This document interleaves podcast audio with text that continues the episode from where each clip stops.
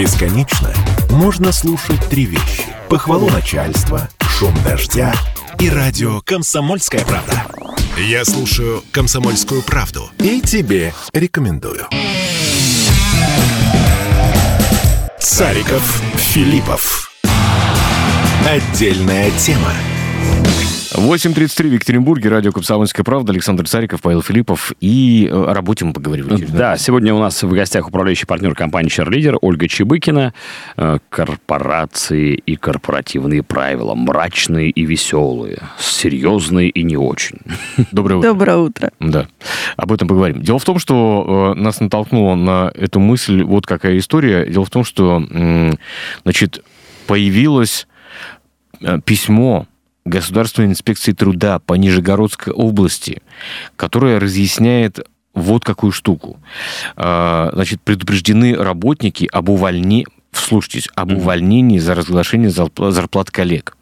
Но мы почитали дальше заголовка Мгм. и, и- и прочитали, что это наказание, то есть увольнение, может последовать только если в локальном нормативном акте работодателя, ну, то есть в каких-то ну, Указан, да, да. установлен запрет на такие действия, и сотрудник ознакомлен под подпись с этим документом. Мгм. Законно? Абсолютно. Абсолютно. Абсолютно законно. То есть корпорация может любое тебе условие выдвинуть, и ты должен его соблюдать. Я А помню, для меня было... Любой ли? Э, было, было шоком, когда я посмотрел фильм с э, замечательным Шоном Коннери э, и с Уэсли Снайпсом про японскую корпорацию, которая приходит на американский рынок. Фильм, по-моему, 93-94 года, называется «Красное солнце».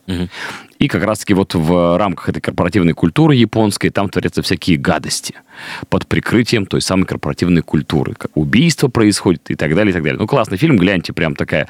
В 90-х снимали хороший кино. Но это кино. Но это Но кино. это кино. Но э, явно тогда были американцы очень сильно испуганы э, растущей э, японской мощью, экономической мощью, а поэтому вот эти фильмы тогда прямо в большом количестве появлялись. Э, И там правила были прямо жес- жестоки и жестокие, как будто бы это не корпорация э, бизнесменов, а якудза собрались. Так вот, две интересных вещи. Мгм. Да? Два вопроса. Первый вопрос. А Вы считаете правильным, что есть правила дорожного движения? Ну, конечно, нам говорят, что они написаны кровью. Это правда. Нет, ну, серьезно, абсолютно. Это правда. это- это- Слушайте, я Да? вчера программу Ну, слушал про то, что первые правила дорожного движения в России дореволюционные появились еще э, при, не соврать бы, Анне Иоанновне. Ух ты. Это не важно. Есть какой-то вид деятельности, и у этого вида деятельности есть правила. Ну, регламенты свои. Да, такие, да? правила, регламенты, бизнес-процессы, модное слово, да, которое все любят говорить, но никто не знает, что это такое. Мгм. Да, м, вот. Есть правила да, дорожного движения. Это первое. А, второе. Вот Саша сказал очень хорошее слово, да, корпоративная культура. Мгм. Да? Мгм. Если у нас есть правила дорожного движения, да, почему у нас не может быть правил совместной работы?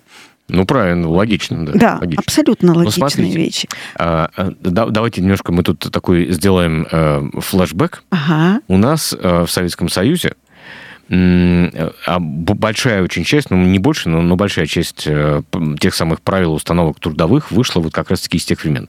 Вот этими э, историями занимались целые НИИ, научные исследовательские институты. И занимались, ну, как бы, то есть э, организацией труда, там, нормированием трудового времени и так далее, так далее. Ну, что бы, как бы, вот их не взять за основу и все, остановиться на этом. Так, а в общем, их за основу-то и, и берут. Если Так. мы да- берем данный конкретный случай, да, Мгм. если мы разбираем, да, то основой, да, и там даже написано это в статье, является правило внутреннего трудового распорядка. Мгм. Что можно делать, а что нельзя делать.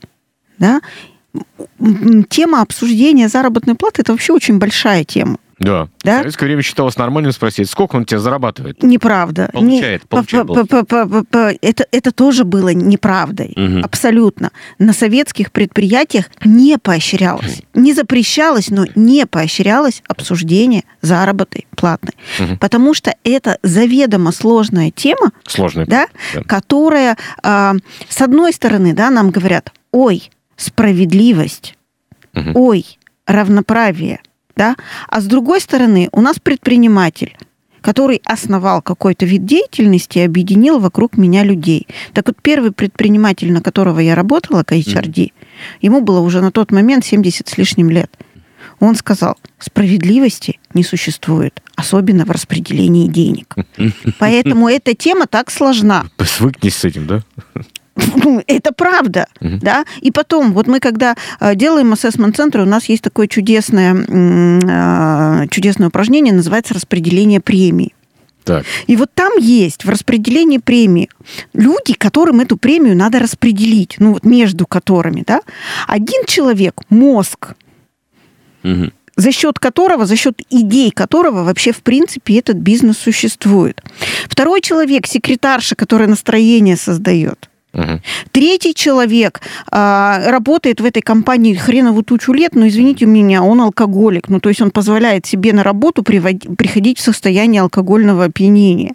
Да? Ну, и там еще есть некоторые персонажи, понятно, я просто понятно. назвала вам самых ярких. И приводить своих да? друзей. И, и вот каким образом да, распределить эту премию угу. по справедливости?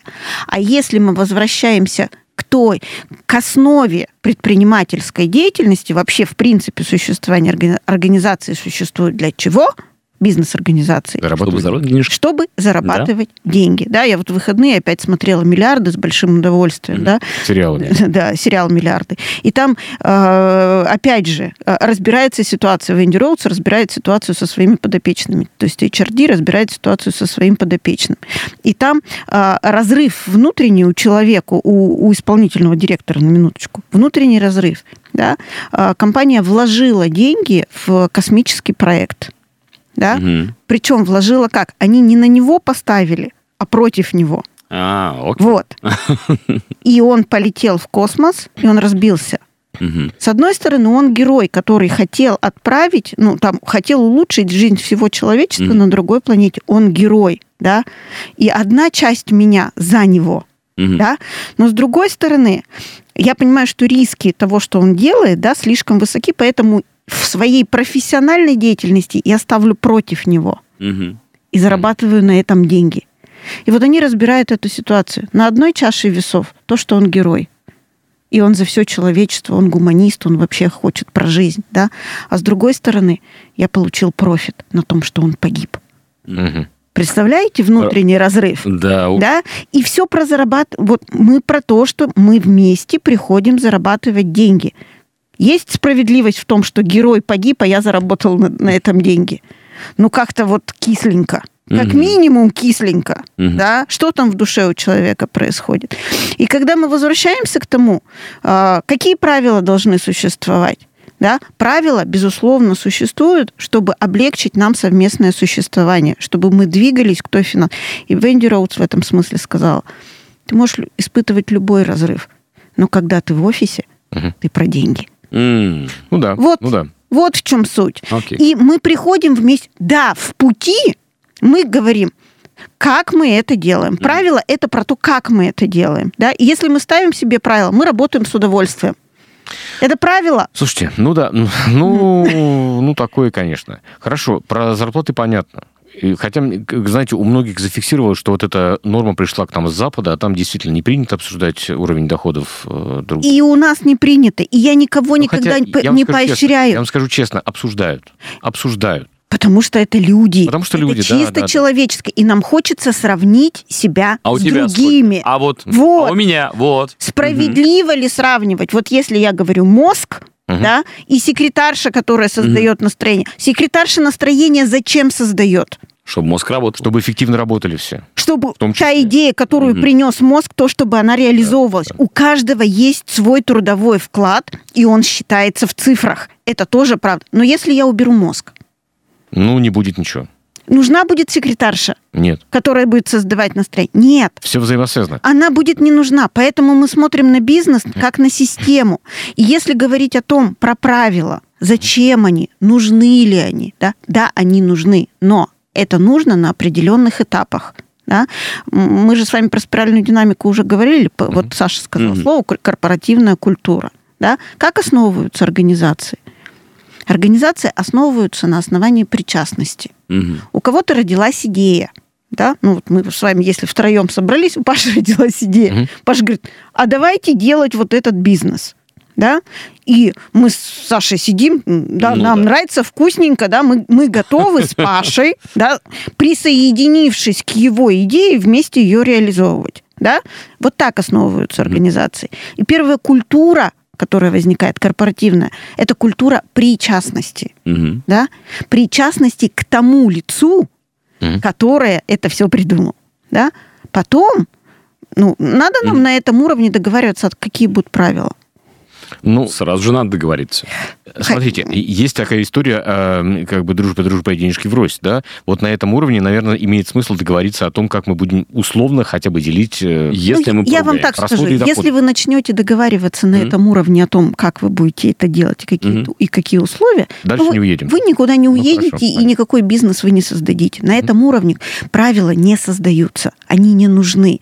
Здесь работает именно эмоциональная причастность. Здесь больше mm-hmm. работает психологические основы. Хорошо. Да? Угу. Дальше возникает следующая культура, да, культура силы, которая сменяет или дополняет культуру причастности, потому что гонку за результатом кто-то должен обеспечивать. К большому сожалению, культура силы ну, в большинстве случаев, ну, 80 так, процентов случаев, она может превратиться в культуру насилия. Mm-hmm. Да? Потому что гнать результат надо, э, кредит от банка взят на развитие. Mm-hmm. То да, есть требовательность не... переходит границы. Требовательность переходит границы. Давайте мы, мы, мы продолжим наш разговор после блока рекламы на радио «Комсомольская правда». Не переключайтесь. Цариков, Филиппов. Отдельная тема. 8.46 в Екатеринбурге, радио «Комсомольская правда», Александр Цариков и Ольга Чебыкина, э, и Павел Филиппов, конечно, Ольга Чебыкина. Чуть не забыл партнер, себя. Да, да. Управляющий партнер компании. Святой человек. Слушайте, а вот э, у меня вот какой вопрос есть. Например, вот э, мы читаем про разные корпоративные правила. Э, ну, там написано дресс-код, например, что понятно, объяснимо, особенно если ты общаешься с клиентами, да, mm-hmm. такой B2C, что называют. Mm-hmm. А, как называть начальника? Ну вот обязательно участие в планерках и корпоративах. Ну вот насчет корпоративов интересная история. Вот смотрите, а, есть эффективный сотрудник, mm-hmm. который не любит все эти корпоративы. Но не его. Но он эффективный. Что делать? Ну, смотрите, я сначала закончу ту, ту идею, ту, ту мысль, которую mm-hmm. я начала до перерыва, да, а потом перейду к, mm-hmm. к этому вопросу, к, к вопросу корпоративов. Вот на, только на третьей ступени возникает необходимость культур, культуры правил. Первое – это причастность, второе – это сила, третье – это правила. Мы, когда разрастаемся, нас становится больше. Что делать, мы знаем. Ну, mm-hmm. то есть есть продукт, который мы на рынке продаем, да, и который э, на рынке популярен, да, и мы разрастаемся, у нас происходит масштабирование объемов, и происходит масштабирование количества людей. Mm. И вот а, тогда понятно. возникает культура правил. правила, как да. правило, эта история возникает где-то уже после 60 человек в коллективе. То есть до, до этого, какие бы правила вы ни написали, mm. будет работать причастность да, мы будем создавать кланы внутри, угу. да, и вот этот вот клан этим занимается, а потом клан на клан, да, угу. и вот эта история психологическая, да, она будет разрастаться. После 60 человек начинается стремление к культуре другой, да, потому что нужно организовывать большую массу людей. А после 120 человек возникает уже культура управления по ценностям. Ой. Это уже следующая культура.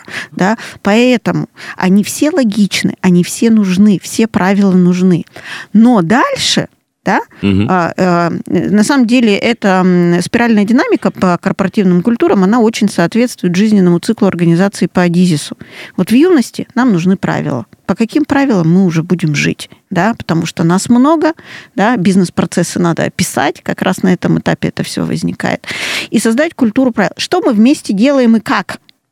Да, куда можно пойти, куда нельзя пойти, где вот это можно обсуждать, где нельзя обсуждать, да, как вот у нас возникает на управленческих совещаниях, что было в Вегасе, остается в Вегасе. Это правило. Его даже в ПВТР не надо записывать. Это негласное правило. Вышел за пределы переговорки, переговорки может делать все, что угодно, mm-hmm. как руководитель. ПВТР расшифрует правила внутреннего, правила трудового, внутреннего распорядка. трудового распорядка, когда мы с них начали на сегодняшний mm-hmm. день. Да, это одно из правил, которые существуют. Да? А, а дальше, вот что мы напишем во внутреннем есть корпоративный кодекс, да, сейчас модно говорить не правила внутреннего трудового распорядка, да, а корпоративный кодекс, да, который мы принимаем все вместе, да, подписываем его, да, все замечательно и хорошо. Но вопрос, что там написано внутри? Каждая компания уникальна, да, психическая, психоэмоциональная организация каждой компании уникальна. От этого уникальны и правила. Ну, то есть нет, у ПВТР, у классического ПВТР, есть разделы, необходимые разделы, безусловно, которые коррелируют еще с трудовым законодательством, на минуточку, потому что у нас возникает большое количество трудовых споров, которые каким-то образом должны обрабатываться. Да, и есть правила. Есть правила ведения деловой документации в кадровом документообороте. Да? Это тоже есть в обязательном порядке. Но корпоративы в, этот, в это не входят. Да? Хочешь ты сказать, угу. э, утром мы голышом стро- строимся на подоконниках? С определенным смыслом, может быть, в этом есть смысл, я не знаю. Да? Мы строимся. Да? Э, хочется сказать, все ходят на корпоративы. Можно это сделать в 60% случаях, не в 100%. Ну, ну, то есть все равно Люди повод находиться... найдут не прийти. Я заболел. Безусловно, да, да безусловно. Да. Там уже возникает культура обхода правил. Угу. На минуточку. Мы можем в правилах написать что, все, что угодно. Все, что соответствует. Как правило, в маленьких организациях вот эти кодексы или ПВТР, они основываются на том, что делает руководитель да, а какой руководитель и как он хочет это сделать. Чем крупнее организация, да, тем меньше она привязана к своему лидеру. У меня так забавно м, зарифмовалась эта история про мал, малую еще организацию, которая угу. пока еще в сопричастности, и потом угу. ее вот рост. Вот с чем? С ранее феодальными государствами, а, которые вот с друг с дружкой могли быть сопричастными, дружить против друг друга, воевать против друг друга и так далее. А потом, чем сложнее становилась структура, тем надо было жестче выстраивать структуру внутренней организации Естественно. и давать вот ту иерархию. Естественно, от это, этому нужны правила. Но угу. вот если мы возвращаемся к классическому менеджменту, да, и говорим о жизненном цикле по Адизису, да, и о корпоративных культурах. Вот э, и в жизненном цикле Адизиса есть бюрократизация, угу. да, и дальше смерть. Да? Главное, чтобы правила, которые создаются, чтобы они не были ради правил. Во. Вот мы с коллегами разбирали кейс с одними из наших клиентов, с группой ребят мы разбирали кейс о том, что к ним пришел сотрудник, руководящий сотрудник из Сбербанка. Угу. В живой частный российский бизнес. Он пришел. Его брали для того, чтобы он поставил культуру правил. Угу. Человек поставил культуру правил? Нет. Через 8 месяцев с человеком расстались. По какой причине? Потому что все, что он делал, он писал отчеты. Угу. Ну, то есть главное вовремя и в полном объеме написать, написать отчет. отчет. Человек не заботился о том, что должно быть что-то сделано да? Mm. Ну, то есть вот есть проблема, ее нужно решить. Для этого нужно разработать действия, да, потом выпол- организовать людей на эти действия и выполнить эти действия. Человек об этом не заботился. А он в вакууме неком, да, будто бы трудился? Да, ну mm. потому что в Сбербанке он привык. Там своя культура, там своя структура, свои правила. А вот вы сказали, что бюрократизация и потом смерть, да? Mm-hmm. И я вот просто недавно мне на глаза попадалась э, статистика, что в современной России чиновников, вот бюрократов, угу. больше, чем пропорционально в Советском Союзе было. Угу. Это чего нам такое говорит, такой факт? Но опять же, правила ради правил. Угу. Да?